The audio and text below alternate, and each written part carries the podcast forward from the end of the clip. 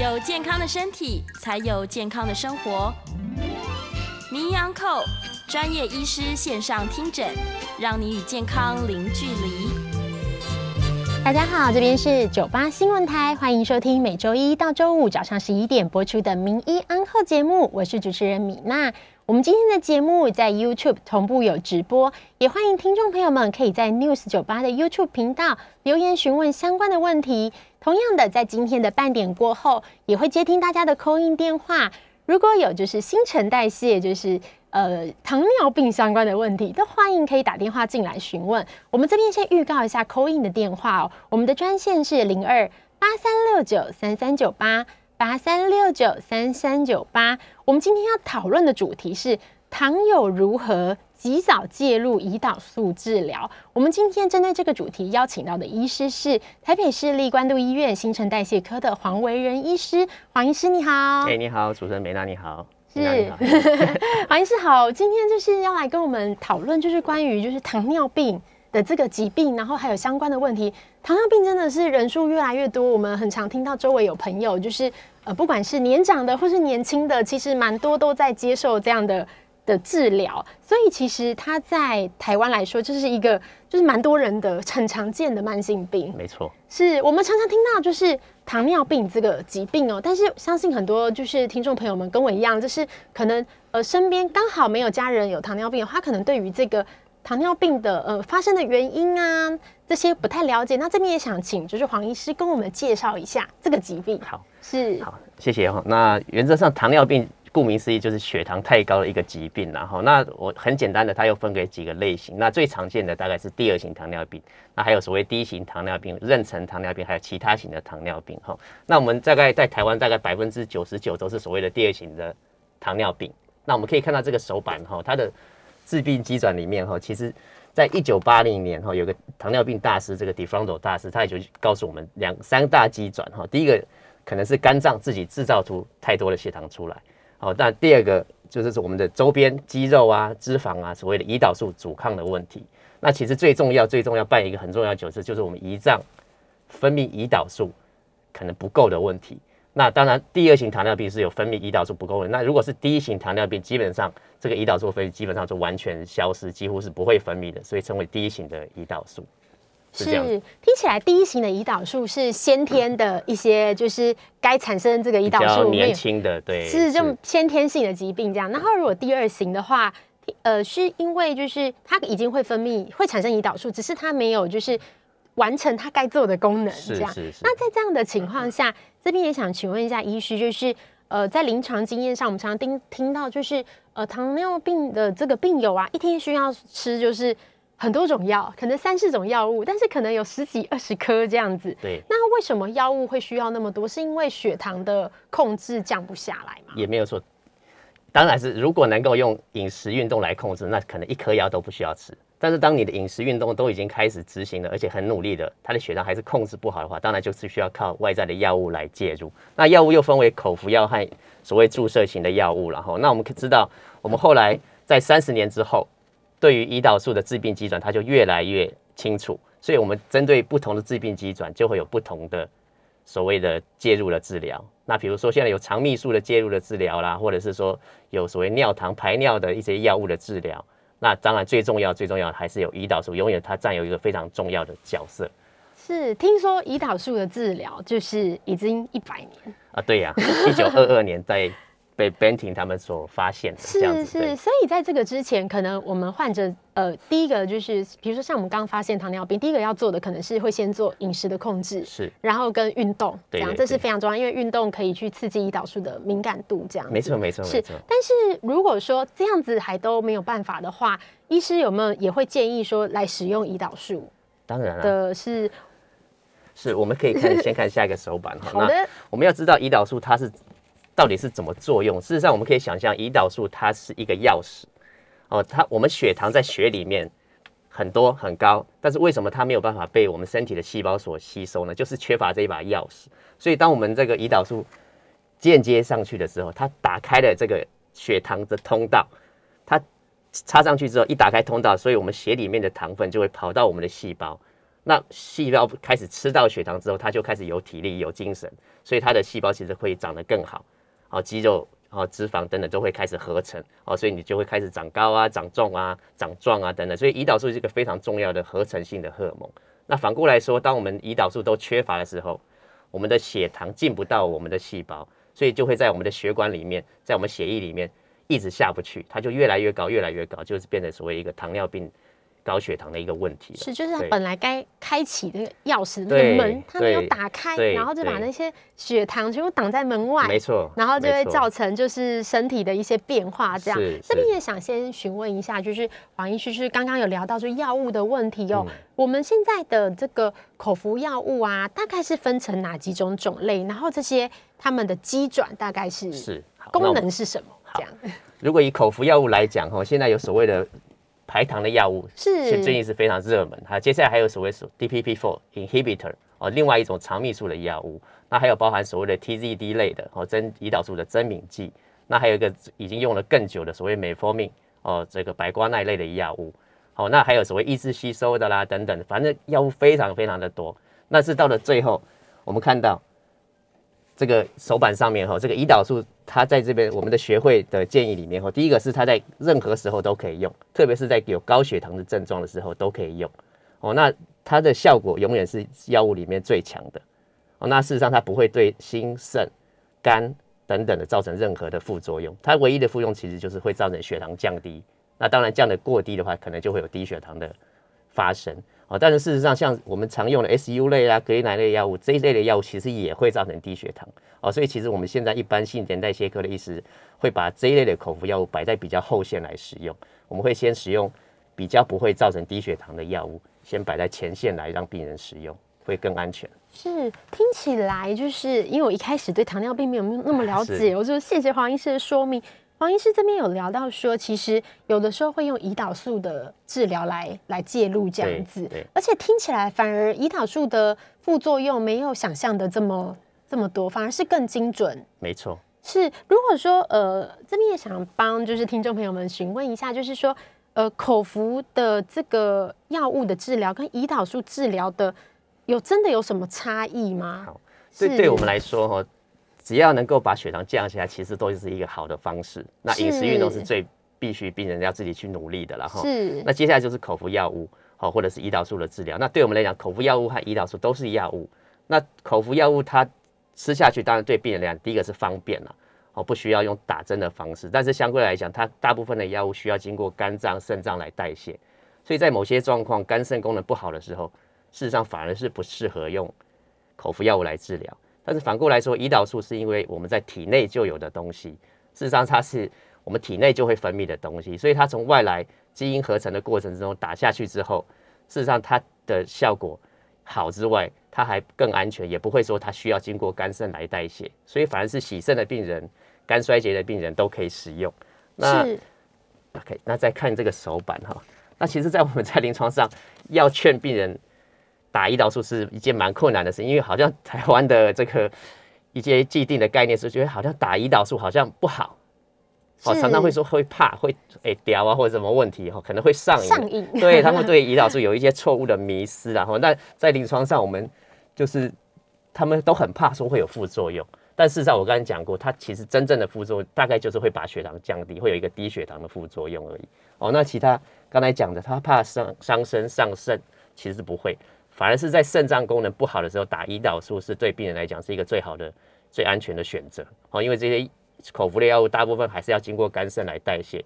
当你这些排不出去的时候，反而会造成肝肾的负担，会造成肾功能的的的的问题，或者是低血糖会发生的更严重。所以胰岛素其实反而是最安全的。所以听起来，哎，其实如果听起来，它因为呃胰岛素的针剂的注射跟药物的口服，其实我们都要达成同样的目的，就是控制这个血糖嘛。那如果说其实可以达到这个目的，就是好的药物、适合的药物，那这样这样子，哎，所以说如果我今天注射胰岛素的话，我就不用口服，就不用口服药，就是可以减少口服药的这个使用吗？对，这个是可以互相搭配。我们大部分在临床上是口服。加上胰岛素合并使用这种情况是最多。那当然还有一些人是纯全部都要打胰岛素，不吃口服药的。那当然是第一个是第一型糖尿病的患者，因为他本身吃药对他讲帮助不大，他本身就是缺乏那一把钥匙，所以他一定要打胰岛素。对，所以他一定要打胰岛。那至于还有一些人是第二型糖尿病，但是他不吃口服药，那有一部分就是因为吃口服药可能效果不好，或者是口服药他刚才讲的他已经有一些肾功能不好，不能吃口服药的肾功能没办法就是代谢这些药物，是是。所以哎，不知道哎，我觉得如果早上打一针口 可以不要吃口服药，我觉得很好哎。是啊，因为刚刚就是可以少吃很多药。对啊，因为刚刚偷偷有看到医师带来的那个胰岛素的针，其实比我想象的。就是细蛮多，跟我们想象的不一样。所以刚刚医师有提到说，呃，这些就是每个人状况不一样，也可以用针剂，然后搭配口服药的方式，然后来降低口服药的摄取量。对，然后这样也降低就是我们肝肾功能的负担。这样子听起来很多好处。所以胰岛素的使用，并不是说只给。呃，应该说严重的病人用，对不对？没错，没错。现在有一个概念是，甚至第一刚开始诊断糖尿病的时候，我们就是赶快要用胰岛素上去。那为什么呢？刚开始发病的糖尿病，就是因为我们的胰脏分泌出不出胰岛素了，很累了，或者分泌的量变得很少。那这个时候我们使用胰岛素的补充，你就把它当做一个荷尔蒙的补充，你就可以让你的胰脏休息。那休息是为了走更长远的路，所以你你在短时间，比如三到六个月打胰岛素之后，还是可以停掉。你不用打一辈子，不会 上瘾就对。对 对对，绝对不会上瘾。然后 胰岛素让它打下去之后，你的胰脏可以好好休息一段时间。那之后把胰岛素停掉，事实上它那个胰脏功能又会可以部分的恢复，它可以作用的更好。是，听起来就是真的打胰岛素是一个就是。呃，会很严重啊，或者是会屌丢啊，或者什么是个迷思哎，绝对不会，绝对不会，绝对绝对不会上瘾，对，是是，而且那我这边也想请问一下，如果说像医师分享的个案，就是有的人可能因为一些误解，所以很害怕去使用，因为其实胰岛素也不是只给严重的人用嘛，没错，那但是有的人就很怕啊，可能常听到什么邻居亲朋好友说，你千万不要用啊，你用了就不会好，就是哦，我们也常听，就是听了，如果是这样子的话。就会一直累加口服药的剂量。没错。那如果都不选择胰岛素治疗，会有什么样的负面影响吗？其实第一个，当然长时间的血糖控制不好，它的器官泡在糖水里面，你就可以这样想，像像烟梅子一样，它的器官就会开始衰败。不管是眼睛视网膜的问题，然后肾脏的问题，然后神经的问题，然后心血管的问题，事实上都会跟血糖控制不好息息相关。但反过来说，你把血糖控制好，不管是用什么方式，口服药、胰岛素。它其实都都可以改善这些所谓的并发症的发生的机会。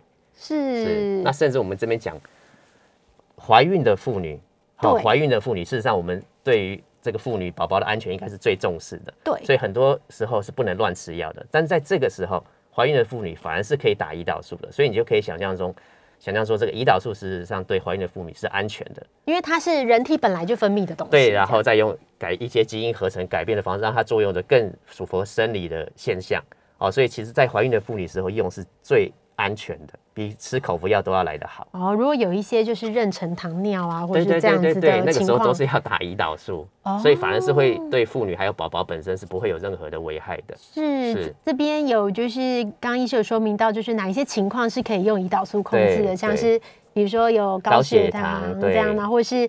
你的肝肾，或者你是本来就在洗肾了，你肾功能不好，或是肝衰竭，或是怀孕的妇女都可以用，所以相对听起来真的是蛮安全的，蛮安全的，是真的，也 就跟我们讲，我们不会叫病人使用不安全的药，真的，真的，这个是真的，因为其实我常常听到有一些，就是有一些人就会说，哎，可能呃，医师要用这个，他不是为了我们，他是为了赚钱，我应该是不不会这样的，是是是，对。那这边也想请问一下黄医师，就是说。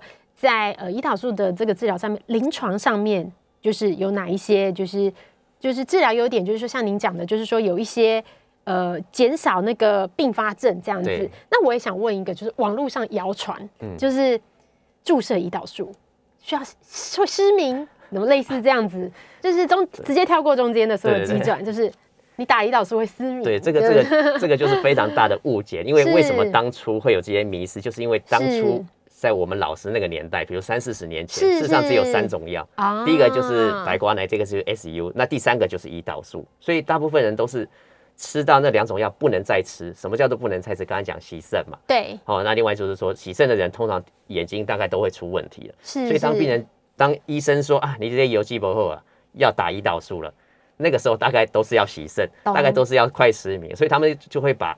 打胰岛素和要洗肾和失明连接在一起，事实上是是因果关系是完全相反的，就是因为肾脏不好才要打胰岛素，而不是说打了胰岛素之后肾脏就开始被塞油剂啊，所以是这个是完全而且反而是尽早介入治疗，没错没错对啊，如果说你一开始就有就是以这个胰岛素的方式控制，然后让你的血糖一直慢慢稳定，也许你就不会不需要走到洗啊肾、当然或者是。当然当然当然哦，，原来是这样。医生一定觉得，嗯，我们的问题也太基本了哦，吧？不会不会 不会，这个真的是在临床上，在门诊是每天都要说服病人说，赶快施打，赶快打。但病人就说我不想打，我我不敢打。哦对，那还有一个就是是不敢打的问题啦。是，哦就是是所以我今天对，粗那？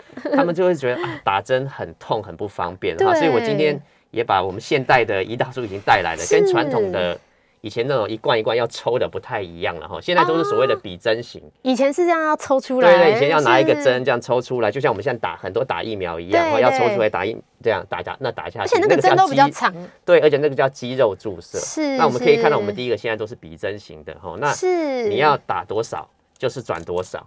那打的方式其实很简单，我们还有要装上一个比针的针头，但事实上这个针头都很短，现在都只有四 n n 而已对。哦，然后非常非常细我。有打过哎、就是如果做人工受孕，好像要打排卵针，就是用这个。对，那你这个还比它那个你打的还比它粗很多。哦真的哦那我可以现场打开看吗？好啊，我们可以看吗？可可以可以可以，就是是就是 假假设我们就是把它装上去，是是是，。对，然后当然你这个手手手拿，哦对对对，这哦样好好好这样镜头可看得到。哦，好好对对。然后我们当然在如果打肚皮了，就在肚皮上消毒啦。然后那装好之后，我们把会把这个外盖打开，内盖打开，你看得到它的针吗？有我看得到，对，，但是很细很超短。细的欸，对，然后比如说你要打多少，哦，你就打多少是。那我可以现场，我我当然不会打肚皮了，我就我就把它打出来看看，我就是它这样子就会滴出来。哦，对，哇，对，然后压到底就是这样子。压底这样就打完了。对，然后打完，通常我们会建议病人停留个数到十、十五、二十等等，然后我们就把它拔起来。那这个动作就算完成了。是，所以其实是一个很简单的的方式啦，所以应该是不会造成病人太大的困扰，不像传统还要去抽。对那有些眼力不好的哦，不晓得该抽多少，可能抽的不稳，那这个要打多少，事实上这格子都在上面，直接用转的就可以了。是，对对对，其实医师有提到一个重点哦，就是说，就是呃，现在的那个医疗新科技真的超发达的。我们以前想象的，就是药物都是比如针很粗啊，吃很多药啊，然后功能却没有那么理想。可是随着时间进步，像胰岛素的发明，到现在可能已经一百年了，又有很多的改善。那改善的话，可能包含就是它的注射方式。对虽然胰岛素发明了，但是以前注射的针很粗，现在注射的这个注射的针很细。对那对病友来说，其实是很棒的事对，而且。有些病人是甚至还说。打下去没有感觉呢，我真的有打吗？他还要说我要换粗一点的针才有感觉。对，怕那个药没有对在走。对对对对，我在点啊，我在点啊对对对那刚才讲到一个时代的进步，那我们看到这个手板，这个是过去哈，在一九大概四零年左右是，当胰岛素真的开始发现，然后可以开始萃取出来的时候，我们需要萃取这个是什么？你知道吗？这个是猪的胰脏，哦，猪的胰脏，对我刚刚想说怎么有一群杀手，是猪的堆积成上是猪的胰脏，是这边是一万是磅才能萃取出一磅的胰岛素，是，所以当初要杀多少猪？对才萃取出猪的胰岛素。那那个时候是用猪的胰岛素打在人的身上，是，所以确实会比较多有一些过敏啊等等的问题。但是现在都是所谓的基因合成的方式，哦，再去做人工的改良。所以事实上，现在胰岛素第一个很安全，第二个是它是没有什么怀疑会有什么菌啊或者什么问题，都是非常非常有效又安全的这样医。生刚有提到说，唯一一个注射可能会产生的就是可能会有低血糖的状况，但是这个如果是在医师的建议的这个安全剂量的用药啊，然后就其实就比较不需要去担心这个问题哦。对，没错，就是低血糖是在糖尿病的治疗过程，不管你是用哪一种药物，都是有可能会发生的一种状况，甚至嗯没有吃药的人的糖尿病患都有可能会发生低血糖。哦对，但是在胰岛素的使用上来讲，因为它就是一个很强的降，我们刚才讲它的钥匙哦，所以它确实在使用上我们会注意低血糖的这个可能发生的可能性。那低血糖可能会有什么样的症状呢？哦，它比如说它有属于交感神经的一个症状，比如说它会很饿，血糖低的时候当然会很饿，对它可能会手抖啊，心跳加速啊，可能会全身盗汗啊等等的。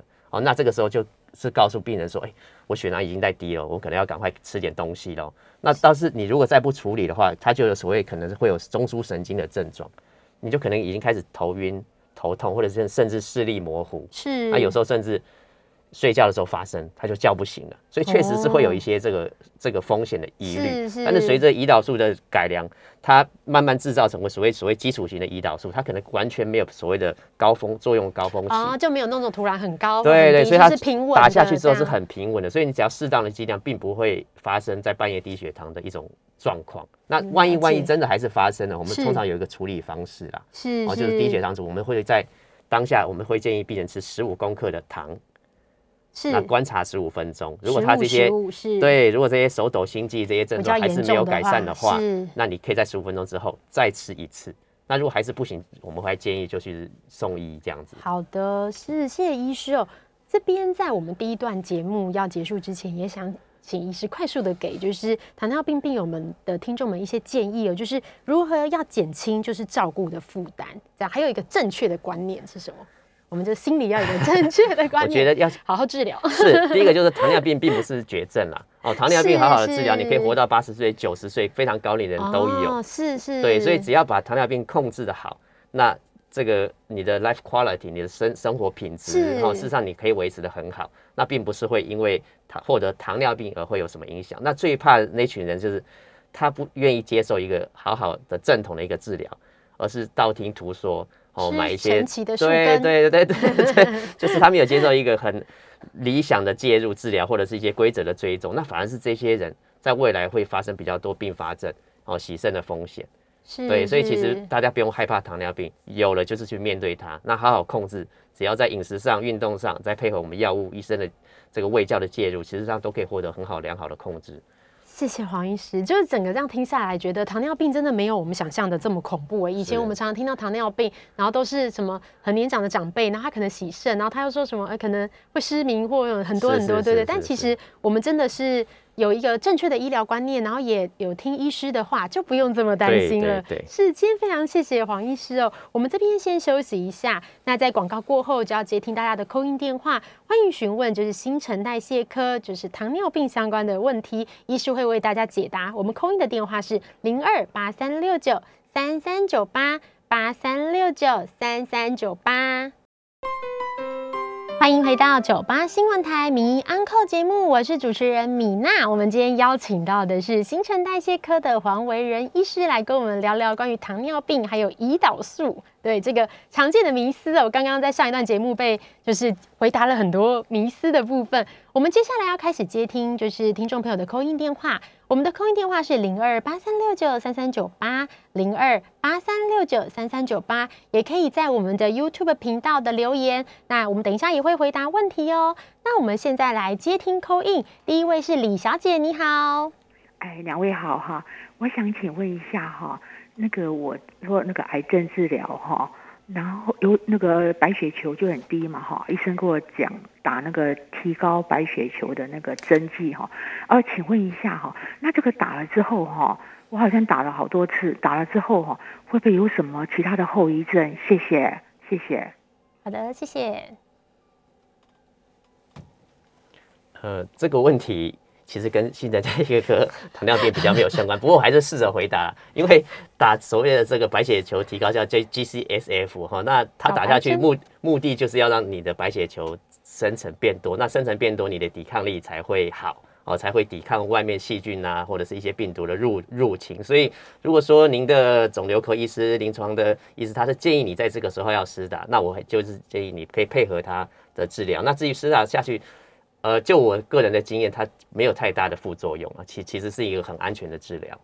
是我们身边很多乳癌的病友也都有打小白针，号称小白针这样，但是就是其实那是呃很就是过度过度的时候使用，并不会长期使用。其实对对对，不用太担心这样。我们这边看到这边呃 YouTube 的平台这边也有很多人询问问题哦，这样子，那这边也想。呃，请医师回答。就是这边有一位就是听众提到说，糖友最需要的是及早就是戒断，就是停止摄取这些高碳水化合物的食物，然后他觉得不应该是介入胰岛素治疗，但是我觉得，呃，刚医师其实讲的很清楚，就是说，我们当然饮食跟运动的控制是第一个，没错，对对。那当然，如果你今天只是在一个高危选区，你也还没有不是哎被就是有确诊了这个疾病，所以是不用太担心。但如果你确诊了，像医师说，你一定要尽快的。对，接受治疗。对对 对，所以所谓戒 戒糖是一个说法啦，但事实上我们所有吃的东西，淀粉类都是糖类啦，所以不太可能说完全就不吃到淀粉类。那只是说我们对于病人的胃教来讲，一般就是说，比如说你之前吃吃一碗饭，那我们可能建议你吃八分、七分，或者改吃半碗。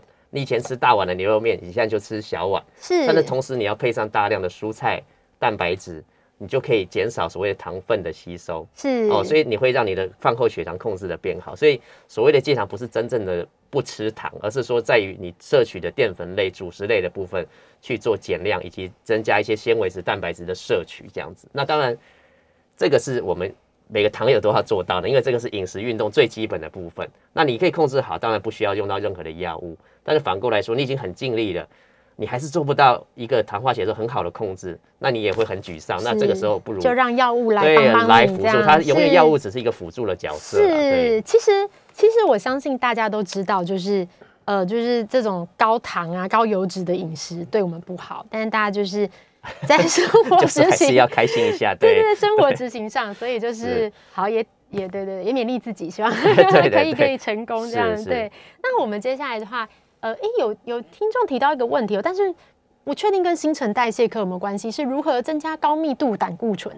哦，这个这个问题在我们临床上来讲是比较常见到，有些病人他的这个血脂肪的分布的状况，第一个它就是三酸甘油脂高，第二个是它好的胆固醇，所谓的高密度胆固醇很低，那这种大部分都是一个体质造成的啦。那至于如何提升，其实真的比较难。第一个我都会建议病人要运动啦。比如说，你可以减少你的内脏脂肪，哈，你肚子里面的油，你的脂肪肝的问题。你如果能够好好运动，减少，其实它是有机会提升的。那另外一个在临床上可以使用的药物，其实是一个，嗯，是一个高剂量的维他命 B 三，这个比较有趣，它可以确实提升好的胆固醇，但是它在剂型上，如果你光去吃 B 三的话，呃，它容易会有潮红，好，或者是。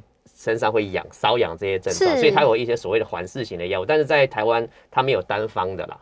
哦，那另外一个大家听到比较开心的，就是说喝红酒其实是有机会可以提升 好的好的胆固醇。对，但我比较少在临床上跟病人讲，因为我怕病人就回去一直喝红酒。是 我在我在看糖尿病相关的胃教的资讯的时候，上面就有说，虽然就是红酒有帮助，但是如果你本来没有喝，千万不要为了 对对对对，我就很怕，我就很怕一些老公说，哎，你看这医生叫我喝红酒，嘿，然后老婆就在后面打他这样子。是，医生才没有这样说的。对对对，所以我比较少提到这一块，但是这个是在临床上确实比较有效的方法。那我当然我最建议还是运动啦。真的，运动跟饮食就是。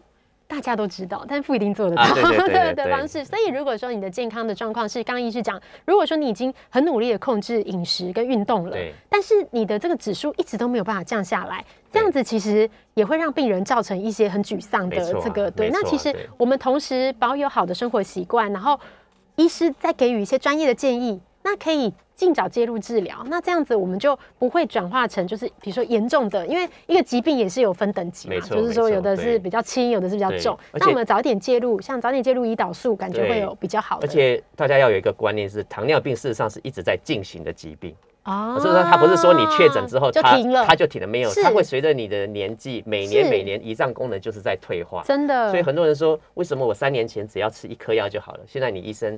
说我都已经我没有变啊，我的饮食都很好，我的运动照做，为什么三年之后糖化血色素却越来越高？医生说要加药，那是没办法，因为这个就是你的胰脏功能它一直在衰退。因为胰脏它的功能会慢慢也会老化，对，就跟卡塔乌感况，就是你的膝盖会老化，你的胰脏也会老化，对，所以到时候总有一天，你只要活得够久。你胰脏功能到老化到一个程度，事实上最有效、最有效药物还是胰岛素的介入了，因为那个时候吃什么药其实都没效了。是，谢谢医生。我们来接听下一位 call in 哦，周先生你好。哎，是主持人好，医师好。你好。这个请教医师，这个 metformin 这种药物的基转，主要是我是拿来当成，如果说这一餐那个淀粉类东西吃太多了，我就吞一颗，但是是持续吃。是。哎。这个这个做法有什么缺陷吗？是是麻烦你，好，谢谢谢你哈。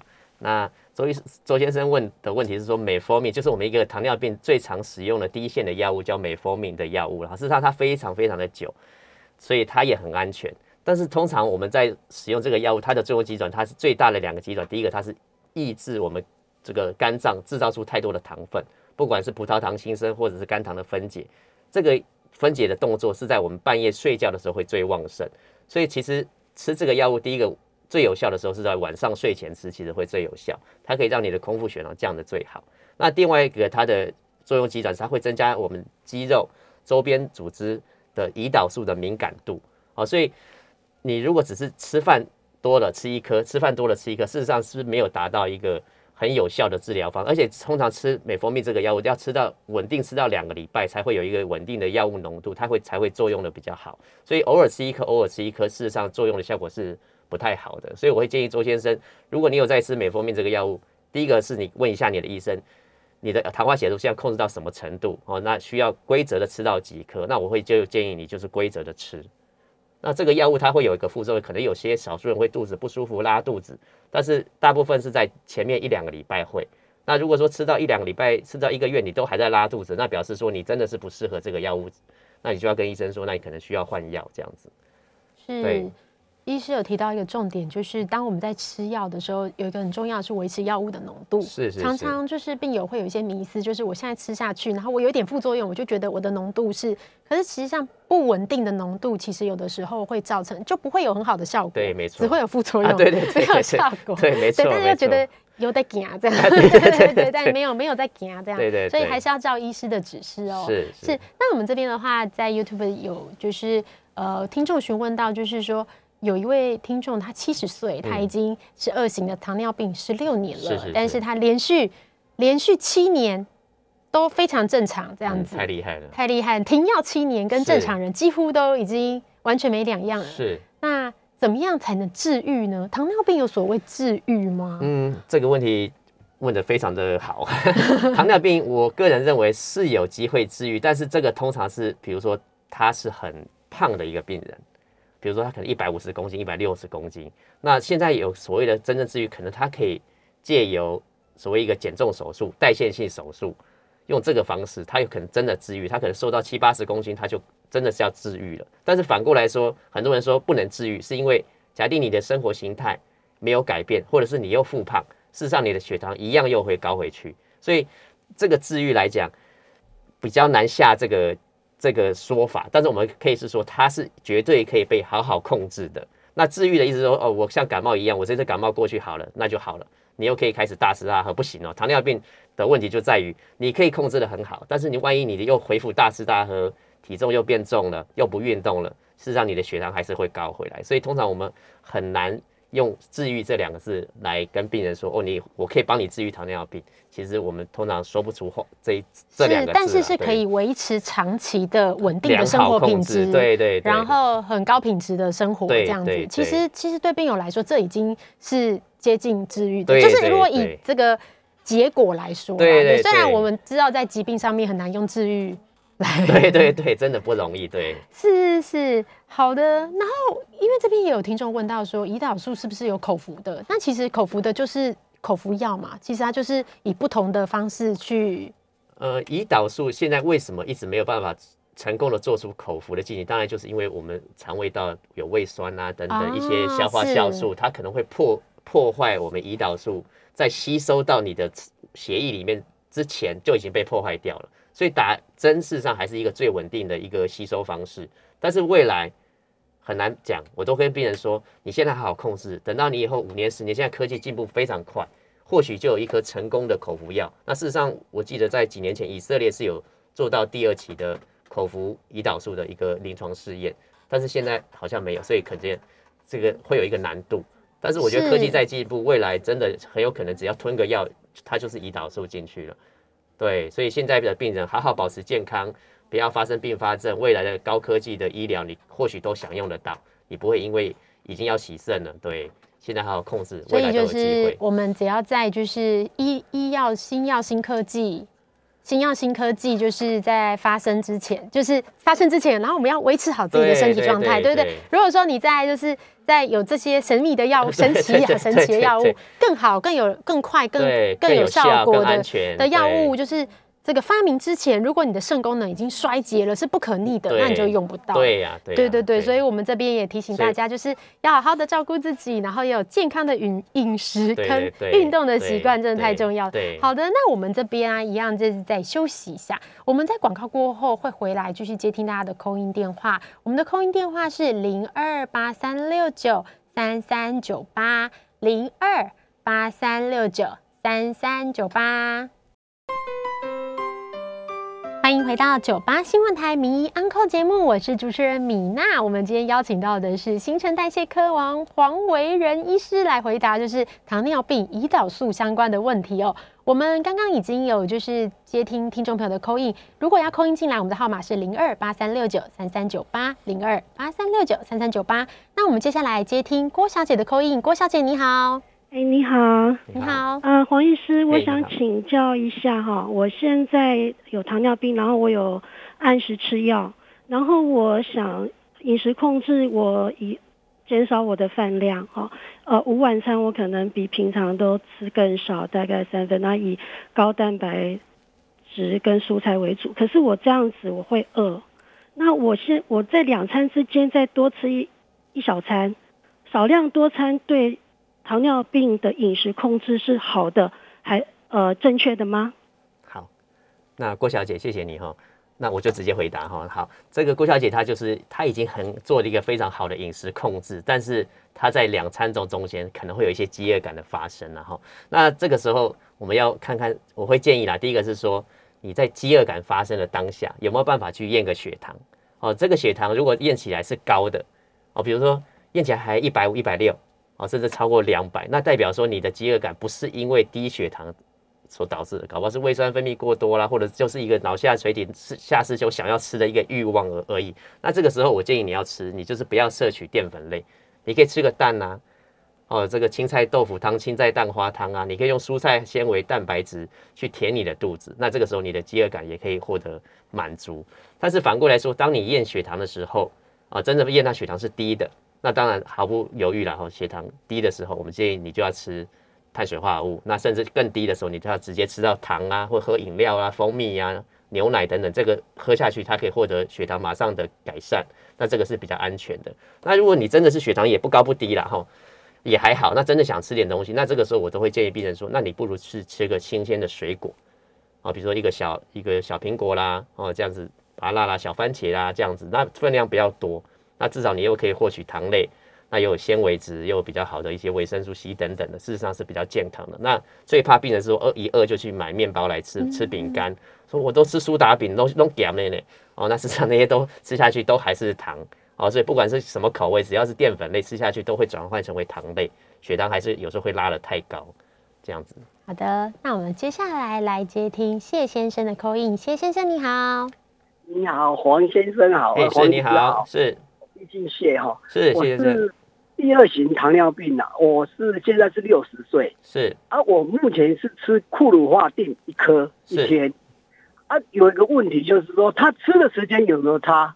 因为我之前以前都是清早吃，都是空腹的时候，早上起来就连降血压的药一道吃下去，啊，可是一直都觉得控制不到好。前两天去和平看报告，他说。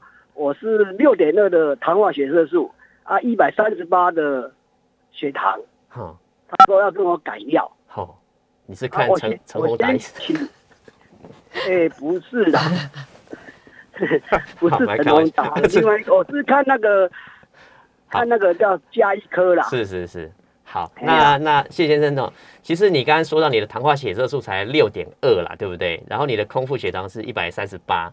事实上，以糖化血色素来讲，你控制的非常非常好，所以你才吃一颗库鲁化，我们就知道说，其实你的状况是很轻微的啦。哦，那你说什么时候吃是最好？那现在看起来你的平均值很好，所以代表你的饭后血糖大概不会太高。哦，那你空腹血糖确实稍高，我们会建议你把库鲁化摆在睡前吃。我刚有讲到库鲁化。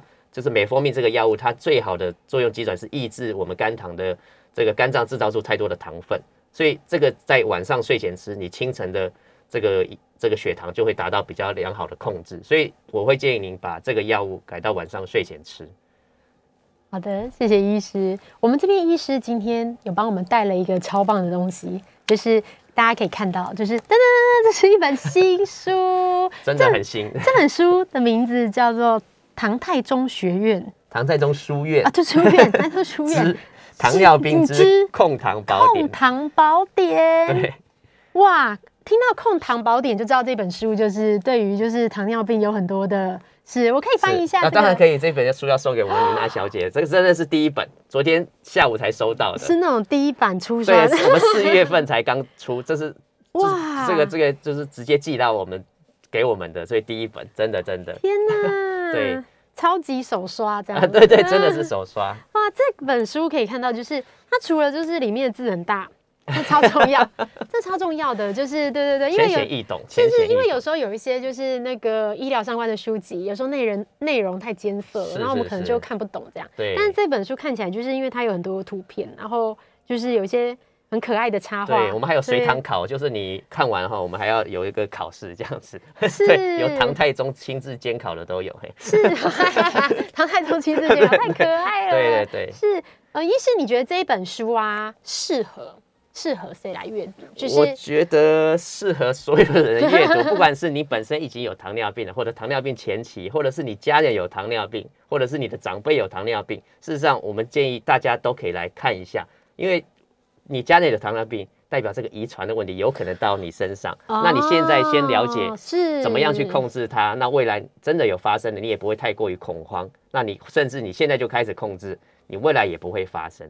所以，我们希望它，我们后面有一个章节叫“超超前部署”，我们就是希望说，根本就不要发生糖尿病这这个疾病在自己的身上。所以，你先获取相关的知识，就开始做一些饮食、运动上的介入，而事实上，或许你就可以减少三十趴、五十趴的以后的这个糖尿病发生的机会。那我们是就希望说，大家都可以因为了解了相关的问题，可以获得健康这样子。真的，医师医师讲到一个我刚刚超有感的，就是。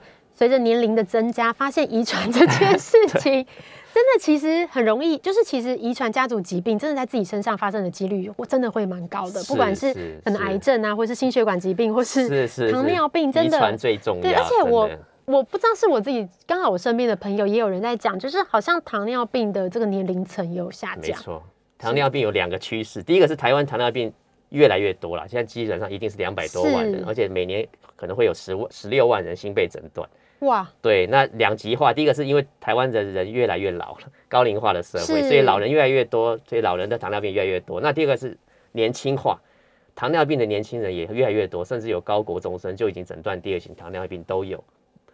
哦，真的，第二 结巴太震撼，高国中生如果就诊断出第二型，哎，我知道，因为之前有新闻有在报，就是有的学生还会带那个。呃，胰岛素去去有一些去学校，对，有一些是第一型糖尿病，那个是比较可能是因为免免疫的问题啦，对。但是现在很多是因为很含糖饮料啦，真的吃太多，或者是这些学生都忙于课业啊，都不运动等等的。所以如果说今天刚好你的呃家族有这样子的病史，你有这样的呃隐性的体质，然后又加上可能在呃国高中中生的时候，学生时期比较没有那么重视饮食的情况下。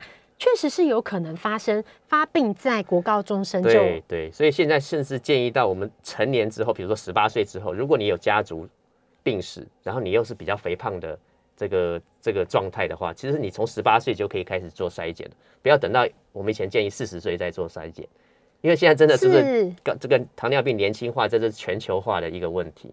是，所以以前是建议四十岁做筛检，但是现在建议十八岁。十八岁，你只要是有家族史，你又肥胖，有一些相关的问题，或者是女性像有多囊性卵巢啊，哦，这种月经失调这种状况，其实你都可以考虑去做筛检。哇，有很多要做，要做乳房超音波。对，大家很忙。对，这样子的话，请问这个这样子的筛检，就是帮听众朋友问，帮我自己问，就是如果像家里有小朋友，然后可能年纪到十八岁以后开始想定期的做筛检，这样子是到新陈代谢科就可以。呃，对对对对对，对。哦，原来是这样，所以这本书其实非常的就是非常的实用哦，它其实易懂啊，对。对，浅显易懂，它有讲到就是呃为什么会发生糖尿病，然后我们知道糖尿病生成的原因，因为刚刚其实医师有讲的很清楚，就是糖尿病生成原因，那有先天的跟后天的这样子。那如果说我们发现了原因，然后就会告诉你怎么样去去做好就是治疗，比如说饮食跟就是运动的控制之外。那药物的介入，刚刚医师有聊到，就是以前我们对药物有很多迷思，就是像呃一定要口服药啊，然后打胰岛素药很严重才能打。现在观念不一样。对对对，那刚刚医师其实有拿那个胰岛素的针给我们看，其实很细，然后打下去几乎没有感觉。对。而且尽早的就是介入，介入其实让休息，让你这样休息。然后如果你很早的介入了，搞不好以后有在你长期维持好的生活品质的情况下，也有可能甚至于是。